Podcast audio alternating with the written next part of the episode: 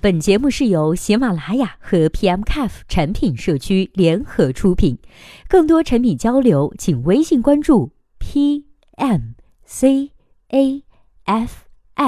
公众号获取。Hello，大家好，欢迎收听本期的节目。今天呢，要和大家来分享的文章题目叫做《为什么拼多多没有购物车呢》。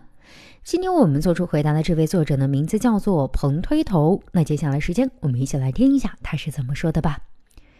拼多多的拼团模式呢，不适合做购物车。我认为考虑这个问题呢，应该从消费者、商家、平台这三个方面来权衡，看看是否需要设置购物车。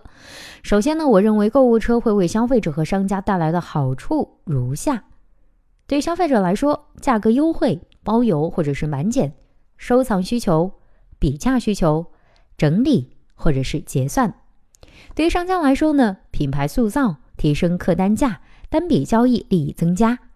先明确了以上的好处，我们再来看这个问题。对于消费者，购物车很突出的一个作用就是帮消费者凑单、包邮和满减。总的来说，就是获取优惠。但是拼多多的拼团模式呢，已经满足了消费者的这一部分的需求。我们继续再往下思考：假设拼多多做了购物车，会有以下坏处：一、购买率下降。体现在两个方面，第一个方面，用户的决策路径会变长，流失率增加；第二个方面，由于活动和价格的时效性，可能加入购物车放置两到三天之后，价格和加入时的差异比较大，导致购买意愿下降。二，平台获利少。购物车呢可以方便用户比价，但是会导致投放广告的商家广告转化率变低，商家买广告的热情降低，相应的平台利润呢也会下降。最后呢，我们再来看一下，假设拼多多没做购物车，会有哪些坏处呢？一、客单价下降，由于单件包邮，导致成本随之上升。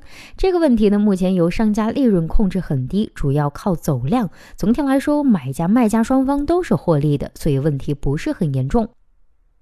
二、商家塑造品牌的难度增加。因此，商家呢需要通过不断的购买广告来提升自己的销量，对平台而言是有好处的。